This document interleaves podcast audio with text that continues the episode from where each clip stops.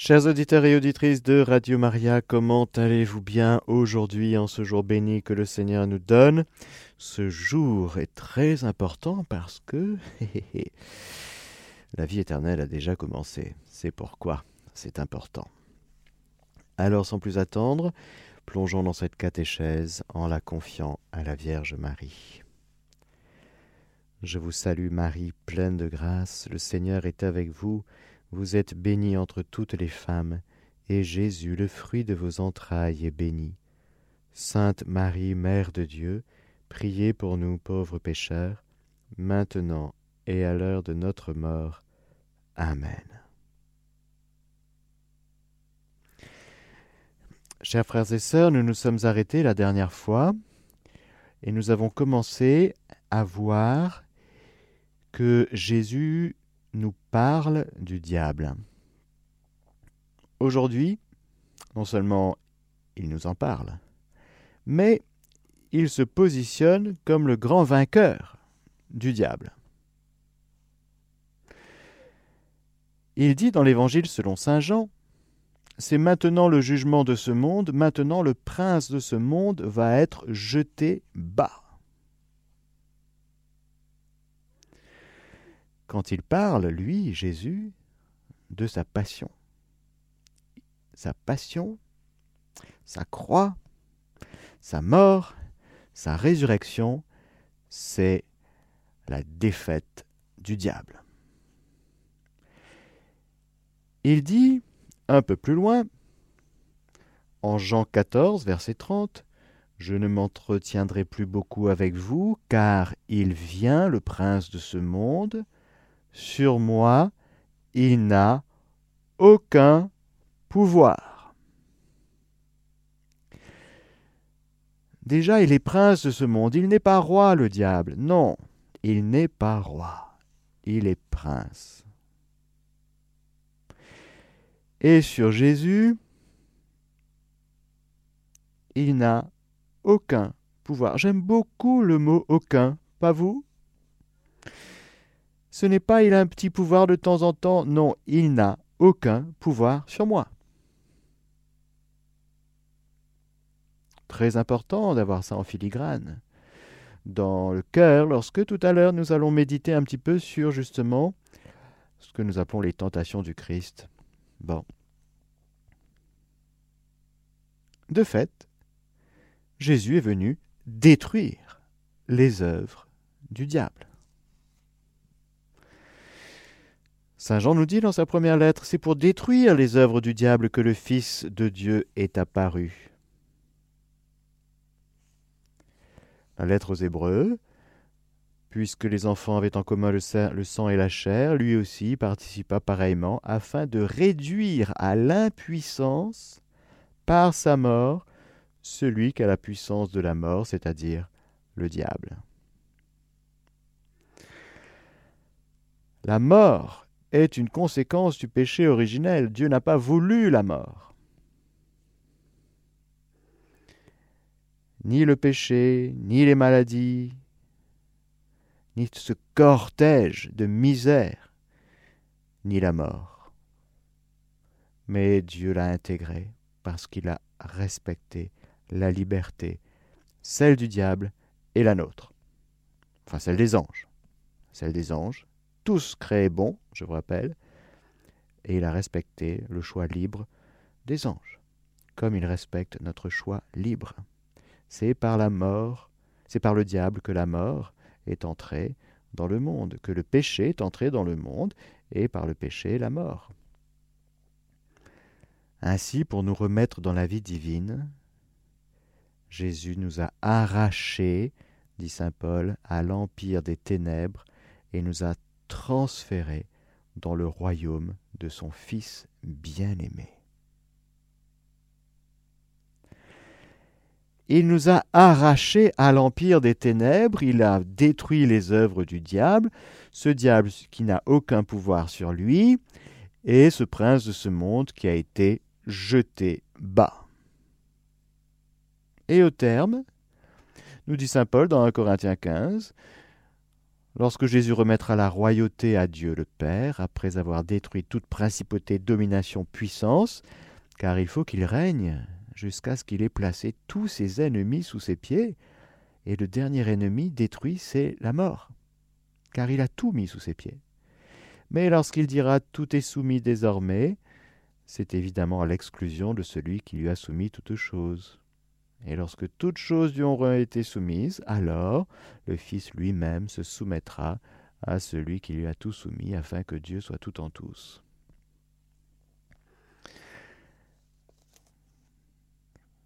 Et nous voyons Jésus, qu'est-ce qu'il fait? Eh bien, il expulse les démons. Et nos évangiles sont remplis d'exorcismes. Il y en a partout, à toutes les pages. Non seulement toutes les guérisons et les résurrections, les retours à la vie, opérés par Jésus, sont la manifestation de sa victoire sur le démon. Mais il y a les exorcismes. Comme nous dit les actes des apôtres, Jésus de Nazareth, ses débuts en Galilée, après le baptême proclamé par Jean, comment Dieu l'a oint de l'Esprit Saint et de puissance, qui lui a passé, lui qui a passé en faisant le bien et en guérissant tous ceux qui étaient tombés au pouvoir du diable, car Dieu était avec lui. Il y en a tellement. Il y en a, je vous dis, à toutes les pages la synagogue de Capharnaüm, à Gézara, délivrance de la fille de la syrophénicienne, de l'épileptique possédé, des possédés muets, de la femme courbée, des femmes ou de Sainte Marie-Madeleine possédées. Eh oui, elle les avait tous. Et en plus, d'autres passages où il est fait allusion. Et c'est toujours avec euh, simplicité, autorité, la sienne. De quelle autorité, de quelle autorité fais-tu cela? Jésus a l'autorité qu'il a reçue du Père. Et aussi, et c'est important de le souligner, la compassion de Jésus. C'est très important. Cette dimension de compassion dans le cœur du Christ est très importante. Quand il guérit quelqu'un, quand il chasse les démons qui sont venus embêter quelqu'un, souvent il nous est dit dans l'Évangile, eh bien, la compassion, il est remué dans ses entrailles, il est ému de compassion, il a pitié, etc. Parce que Jésus, qui n'est qu'amour et miséricorde, eh bien, il se laisse toucher par notre misère. Et quand on se fait avoir par le diable, il est touché. Parce que précisément, il vient nous en libérer. Précisons que l'expression que vous connaissez sans doute, vade retro satana, n'est pas un exorcisme mais c'est une formule qui vise à écarter et à maintenir éloigné.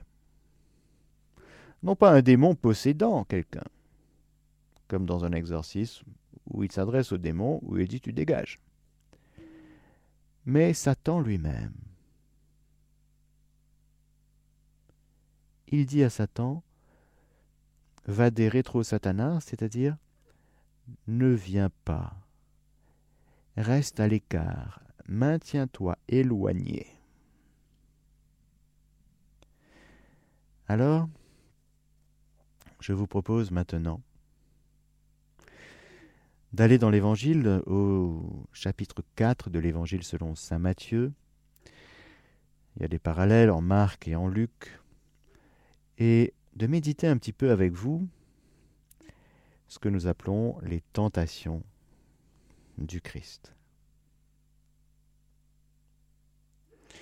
Mais fort de ce que nous savons déjà. Qu'est-ce que nous savons déjà?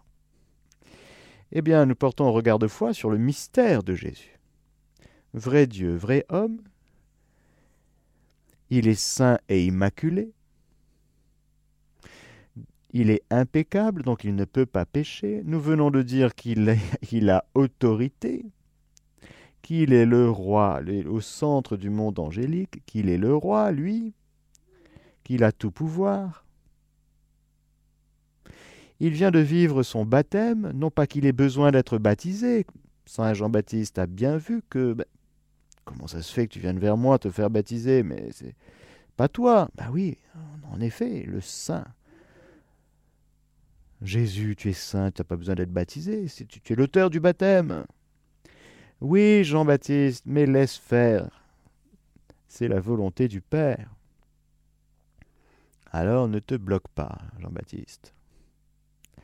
Il convient que cela se passe ainsi. Ah bon? Que l'auteur du baptême plonge dans les eaux du Jourdain, c'est le monde à l'envers. Oui, c'est le monde à l'envers. Mais Seigneur, toi, me laver les pieds, non mais c'est le monde à l'envers.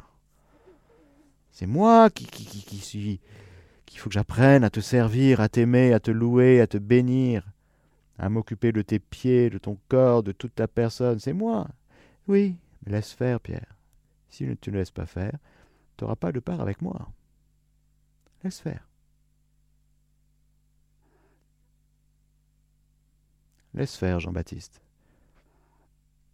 Et la docilité, l'obéissance de Jean-Baptiste va permettre non seulement à Jean-Baptiste, mais à tous, ceux qui sont là, d'entendre la voix du Père. Celui-ci est mon Fils bien-aimé, en qui je mets tout mon amour.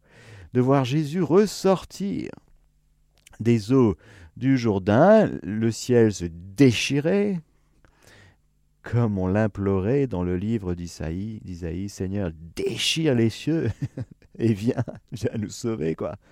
Et voilà, les cieux sont déchirés, Jésus est là, la colombe est là, et c'est rempli du Saint-Esprit et poussé par l'Esprit, littéralement euh, poussé dehors, jeté dehors. On dirait que l'Esprit Saint le pousse vraiment Jésus plus que de prendre par la main, si vous voulez, on va faire une petite balade au désert, viens, non, non, non, il le pousse.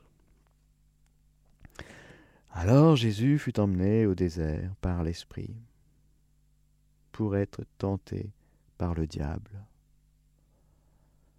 Là encore, c'est très étonnant. Pourquoi Jésus tu fais ça?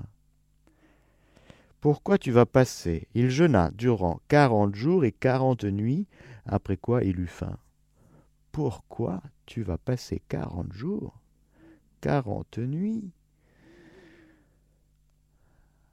à jeûner? Pour après avoir faim Pourquoi tu vas vivre ça?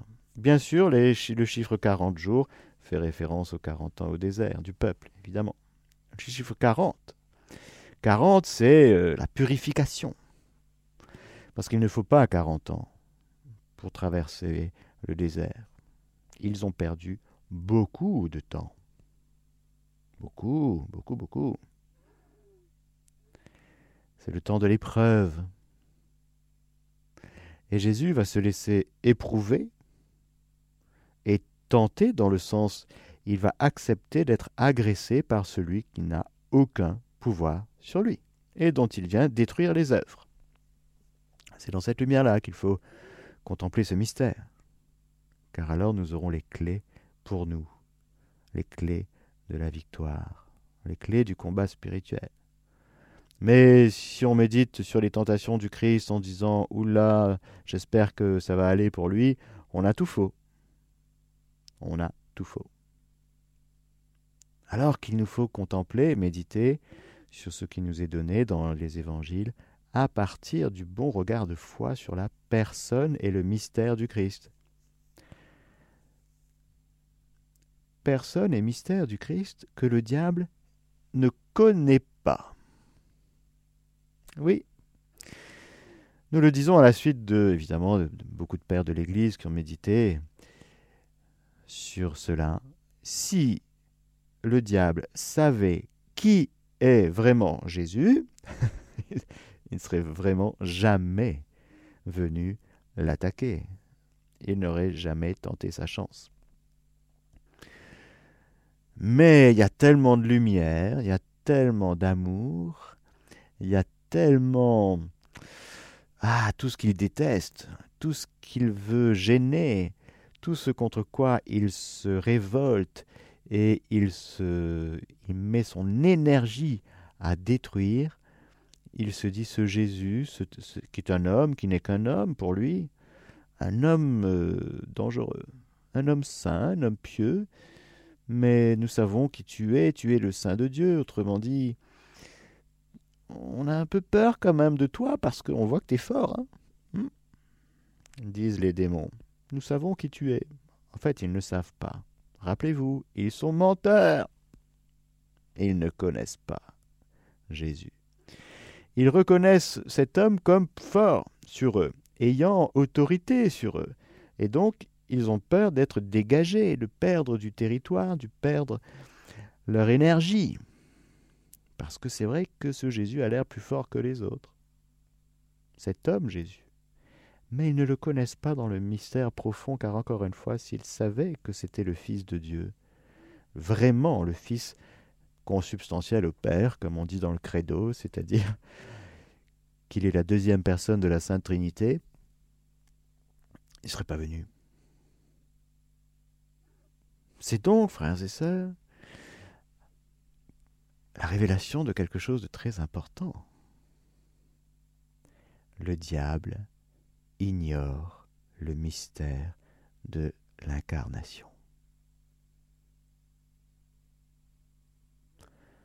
Parce que le mystère de l'incarnation, c'est précisément la deuxième personne de la Sainte Trinité qui assume notre humanité. Le Verbe se fait chair. S'il savait que c'était le Verbe, il serait parti en courant, il serait même pas venu faire un tour. Et si c'est bon les gars, on arrête tout, on va signer un traité de paix parce que là on va se faire massacrer. Non, il ignore. Vous savez pourquoi le diable ignore? Le mystère profond de Jésus, de sa personne et de l'incarnation, et même, diront quelques pères de l'Église, le mystère de l'Immaculée Conception aussi. Oui. Sinon, le dragon ne serait pas en train de courir derrière la femme, à vouloir la déchiqueter, elle et l'enfant mâle qu'elle porte, dans le livre de l'Apocalypse car encore une fois, s'il savait qui elle est, vraiment, ah ouais, il se, il se tiendrait vraiment à distance. Pourquoi? Parce que le mystère de l'incarnation, le mystère de la personne divine de Jésus qui prend notre humanité, le mystère de Marie, par exemple, immaculée, c'est tellement amour, tellement lumière, que pour connaître Dieu, frères et sœurs, de l'intérieur, son mystère, sa personne, ses intentions, son cœur, il faut l'aimer. Et le diable aura une connaissance intellectuelle de Dieu, avec son intelligence métallique, glaciale. Il sait des choses sur Dieu. Il sait que Dieu est son créateur. Mais ce savoir est source de, de révolte, de haine, de détestation. Pourquoi? Parce qu'il n'a pas la charité en lui. La foi des démons est une foi naturelle, c'est un savoir, ils savent que Dieu est Dieu. Et le démon est plus intelligent que tous les matérialistes athées de notre époque qui écrivent des bouquins pour dire n'importe quoi. Eh oui, les démons sont plus intelligents que ces gens-là. Parce que le démon, lui, il sait que Dieu est Dieu. Il sait que Dieu est créateur. Ça l'énerve profondément, mais il le sait. Et il y a les êtres humains sur cette terre, en ce moment, ils savent rien. Ils savent même pas que Dieu les aime, même pas que Dieu les aime, mais que Dieu est créateur, que Dieu existe, ils savent pas, ils s'en fichent. le démon est plus intelligent qu'eux. Eh oui. Dans nos propres familles, a les gens. Ah, Dieu sait vraiment, c'est quel est leur souci. Hein? Cœur sans intelligence et lent à croire. Le démon, il donc il sait les choses sur Dieu. Il connaît Dieu dans le sens d'une connaissance froide et intellectuelle de Dieu, mais il ne le connaît pas de l'intérieur, car encore une fois, pour connaître Dieu de l'intérieur, il faut l'aimer. Le démon n'a pas la charité. Nous, la foi qu'on appelle la foi théologale, elle est animée, vivifiée du dedans par la charité, c'est-à-dire l'amour de Dieu qui est répandu dans notre cœur et qui nous fait aimer Dieu tel qu'il s'aime lui-même. Il y a quand même une attraction, on est attiré par Dieu.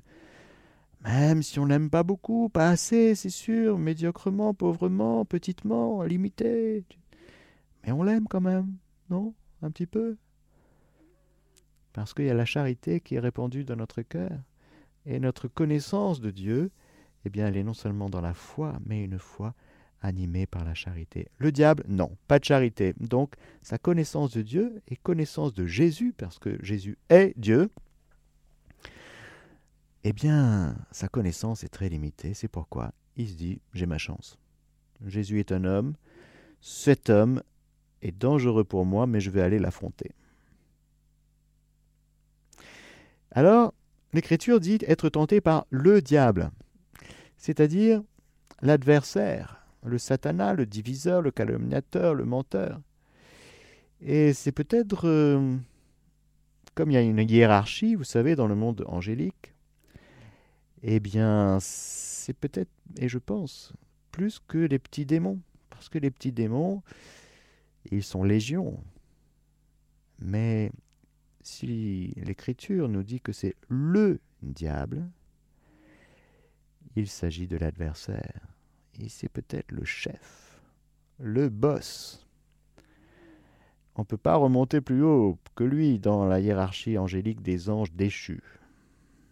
Donc il se charge personnellement, cet ange chef de l'enfer, il se charge du cas, du dossier Jésus. Et ici, je vais lui faire la peau?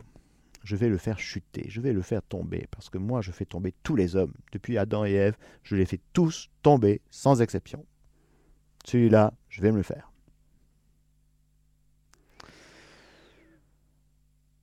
Et s'approchant, le tentateur lui dit Si tu es le Fils de Dieu, dis que ces pierres deviennent des pains.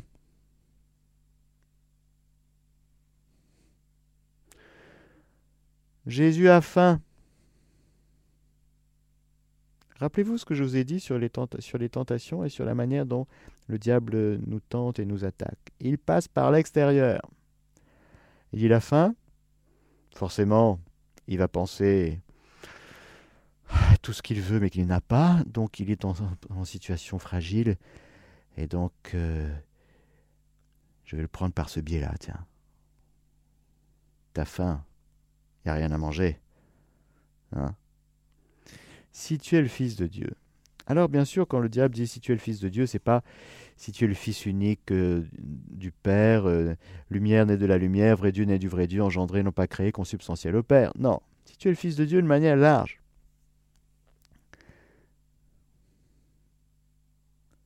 Ben, dis que ces pierres deviennent des pains. Tu verras que ça marche pas. Tu verras que ta filiation à l'égard de Dieu, ça marche pas. Parce que si Dieu était ton Père, il te donnerait de pain. Quarante ans au désert. Rappelez-vous, quarante jours au désert, quarante ans. Qu'est-ce qu'ils ont vécu, le peuple d'Israël? La faim. Comment Dieu a fait avec ça? Comment le Père, comment la Providence, passant par Moïse, a fait? Dieu a donné la manne tous les jours, chaque jour. Il y avait ce qu'il faut. Ben, il n'y avait rien qui poussait, il n'y a rien qui pousse au désert. Mais est-ce que le peuple de Dieu a eu ce qu'il faut de la part de Dieu? Réponse oui. Mais c'était exigeant. Exigeant, il fallait que les membres de ce peuple de Dieu croient que Dieu donne ce qu'il faut. Parce que si tu ne crois pas, tu ne verras pas que Dieu prend soin de toi. Tu vas râler, murmurer, et tu vas penser à ces oignons d'Égypte. Alors il se dit là, le diable, il va penser aux oignons d'Égypte. Hein? Je vais la voir. Il va râler un peu contre Dieu. Ça me plaît, les gens qui râlent contre Dieu. Ça me plaît beaucoup. Les gens qui murmurent, qui sont pas contents.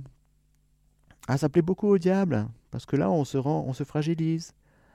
Ça me plaît beaucoup, ça me plaît beaucoup, les gens qui croient pas en la providence, qui croient pas que Dieu prend soin d'eux. Oui. Alors, comme ça, Dieu est ton Père et tu as faim? Tu manques de pain? Alors, comme ça, Dieu te conduit, c'est lui qui t'a sorti d'Égypte, mais tu as vu dans l'état dans lequel tu es au désert? Tu as une vie de misère au désert. Donc c'est Dieu, c'est la faute de Dieu.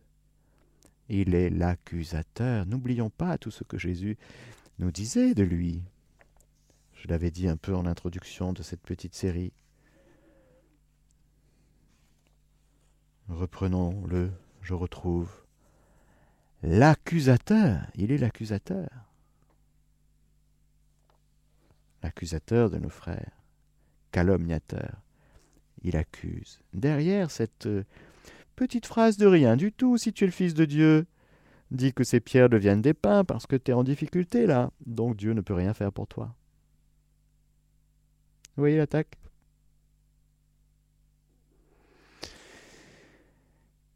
Par l'économie, quoi. Hmm. La situation économique est difficile, hein hmm. bah, C'est la faute de Dieu. Hmm. Ah oui, parce que si Dieu était ton Père, donc tu vois, au fond, tu te trompes quand tu fais confiance en Dieu. Tu te trompes quand tu crois en la providence. Jésus dira à Marthe, si tu crois, tu verras la gloire de Dieu, si tu crois. Et de fait, la manne était donnée, frères et sœurs, dans le désert. Chaque jour, il y avait ce qu'il fallait. Et il n'y avait même pas de quoi faire une réserve, sauf pour le Shabbat. la veille du Shabbat, il y avait deux parts. parce que Dieu donne toujours ce qu'il faut. Donne-nous aujourd'hui notre pain de ce jour. On ne demande pas à Dieu notre pain pour euh, une semaine. Non, de ce jour. Parce que nous n'avons qu'aujourd'hui pour vivre avec Dieu. La vie avec Dieu, frères et sœurs, c'est aujourd'hui. Et le démon, il veut nous tirer vers le passé. Ah, ils étaient bien les aignons d'Égypte, hein, tu te souviens? Ah ouais, c'est vrai que tu recevais deux, trois coups. Hein. Tu étais fouetté. Mais bon, vaut mieux avoir un tyran. Ça, comme ça, tu connais. Et puis, tu t'es acclimaté à la douleur, au fond. Mais tu avais ce qu'il fallait dans la marmite. Tu avais des oignons dedans. C'était bon, les oignons. Hein Rappelle-toi, dans ton passé, c'était mieux avant. Hein Mélancolie, nostalgie, ça ne vient pas de Dieu.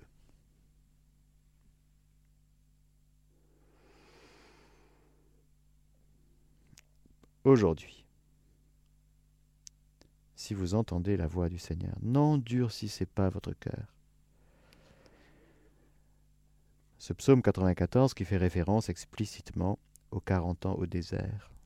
40 ans, leur, leur génération, cette génération m'a déçu. Pourquoi? Parce qu'elle demande des signes, elle râle tout le temps. Moi, Dieu, je suis bon, je suis bon, je suis la bonté, je donne ce qu'il faut.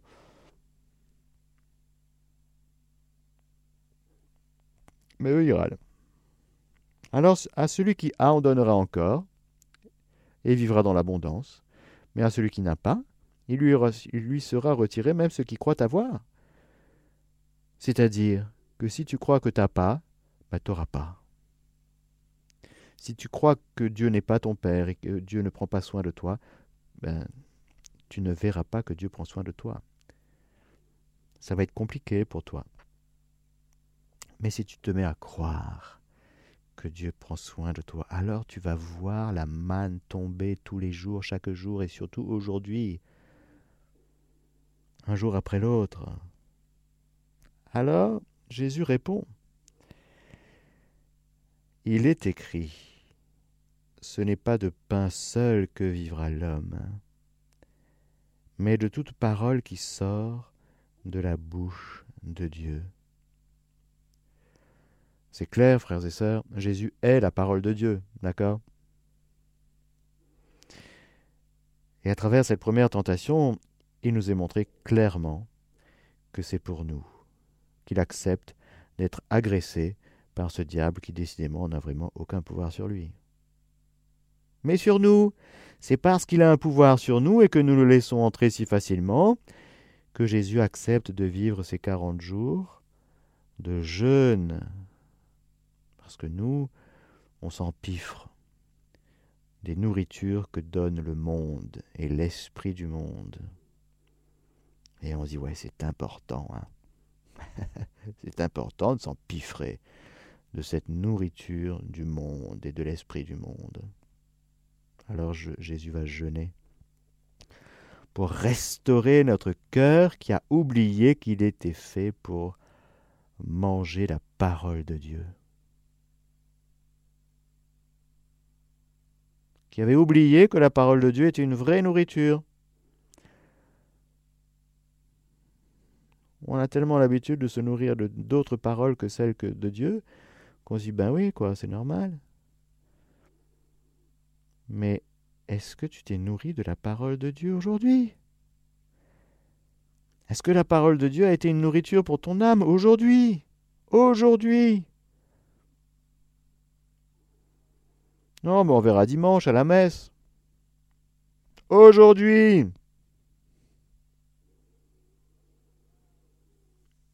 La parole de Dieu n'est pas une nourriture hebdomadaire. C'est une nourriture quotidienne. Aujourd'hui, est-ce que tu te nourris d'une parole qui sort de la bouche de Dieu?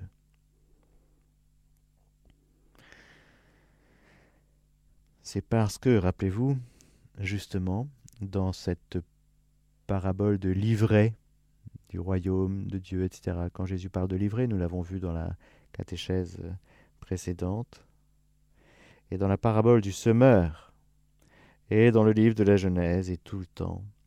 C'est donc contre la parole de Dieu, le diable il attaque. Et c'est la première attaque contre Jésus. C'est la question de la nourriture. La question de la nourriture, nous pose la question à nous aujourd'hui, frères et sœurs, de quoi nous nourrissons-nous?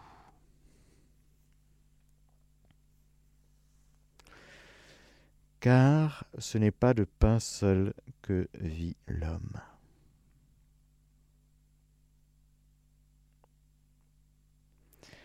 Mais de toute parole qui sort de la bouche de Dieu. Je vous rappelle les trois nourritures du croyant la parole de Dieu. Jésus citant Deutéronome d'ailleurs.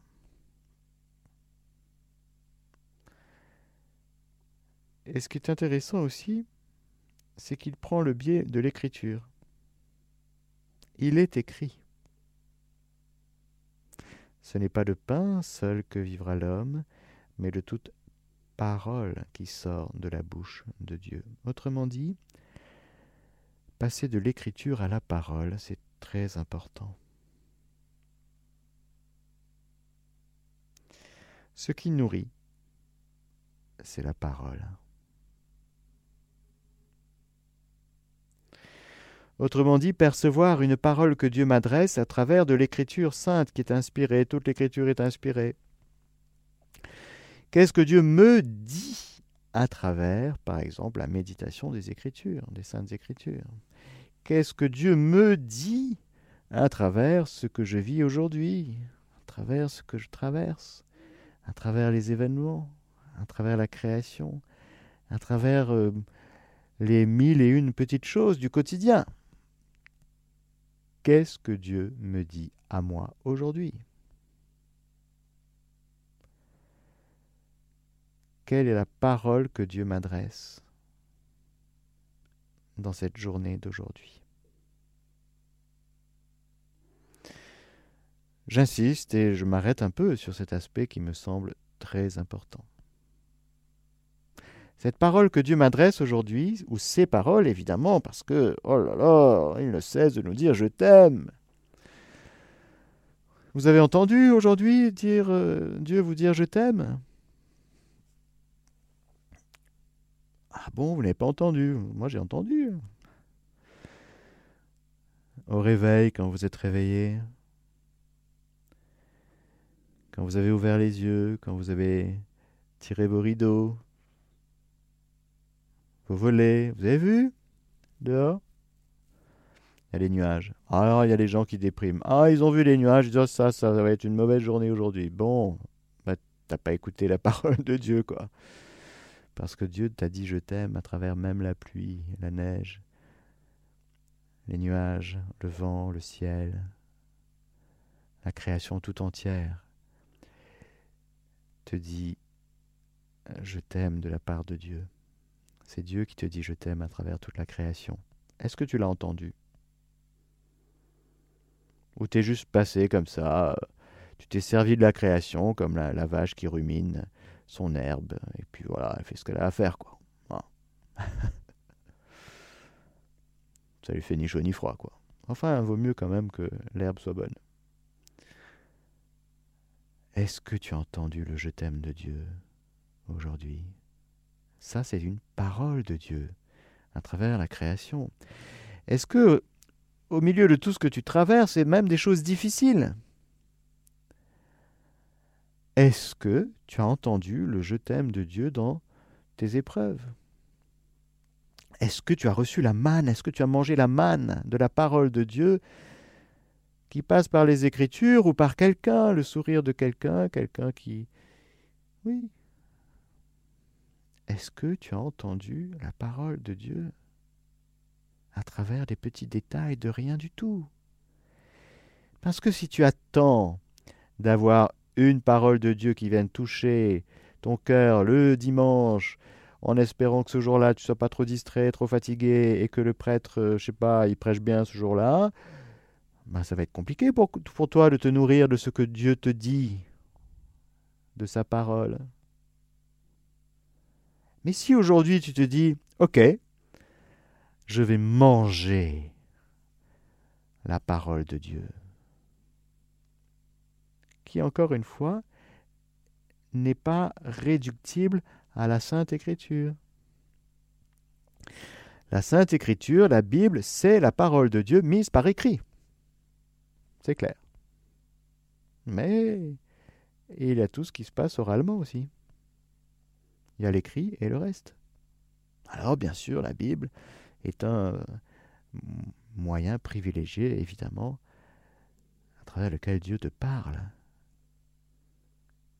Mais c'est l'Écriture elle-même qui dit Ce n'est pas de pain seul que vivra l'homme, mais de toute parole qui sort de la bouche de Dieu. Autrement dit, l'Écriture même, elle dit eh bien, ce n'est pas sola scriptura, pardonnez-moi, mais c'est euh, la parole de Dieu qui est plus vaste que l'écriture. C'est l'écriture elle-même qui nous dit écoute Dieu qui te parle.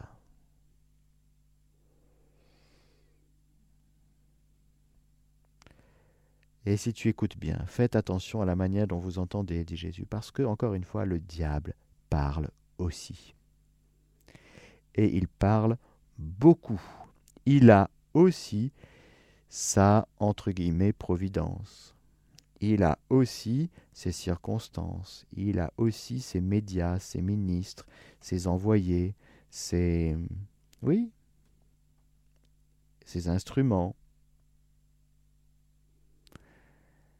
De sorte que le cœur de l'homme est cette chambre d'écoute de la parole de Dieu, mais aussi avec discernement, c'est-à-dire il faut faire le tri et dire tiens, c'est drôle, mais ce que me dit cette personne, ce que je vis dans telle circonstance, ben c'est drôle, mais ça, c'est pas Dieu, ça. c'est pas Dieu, ça ne me laisse pas en paix, ça crée en moi une espèce de trouble, ça me laisse pas en paix, en joie, en, en dilatation de l'âme. Euh, ça ne, non, c'est non. Par exemple, une médisance, un commérage, euh, sont des paroles, ça. Calomnie. Des trucs qu'on raconte sur des gens. Ça vient d'où ça? Il faut, frères et sœurs, que nous fassions le discernement. Parce que notre cœur est fait pour se nourrir de la parole qui vient de Dieu. Et donc, quand il y a un mensonge qui m'advient, on me raconte euh, un mensonge, bah, je n'adhère pas. C'est faux, je suis fait pour la vérité. Quand on vient et qu'on me dit je sens que je sens vraiment que et puis euh, parole de Dieu ça Non, c'est pas parole de Dieu ça.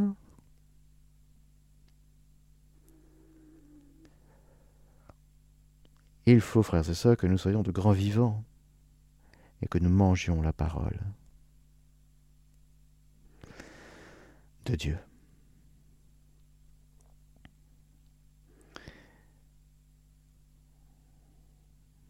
Je m'aperçois qu'il y a encore deux autres tentations.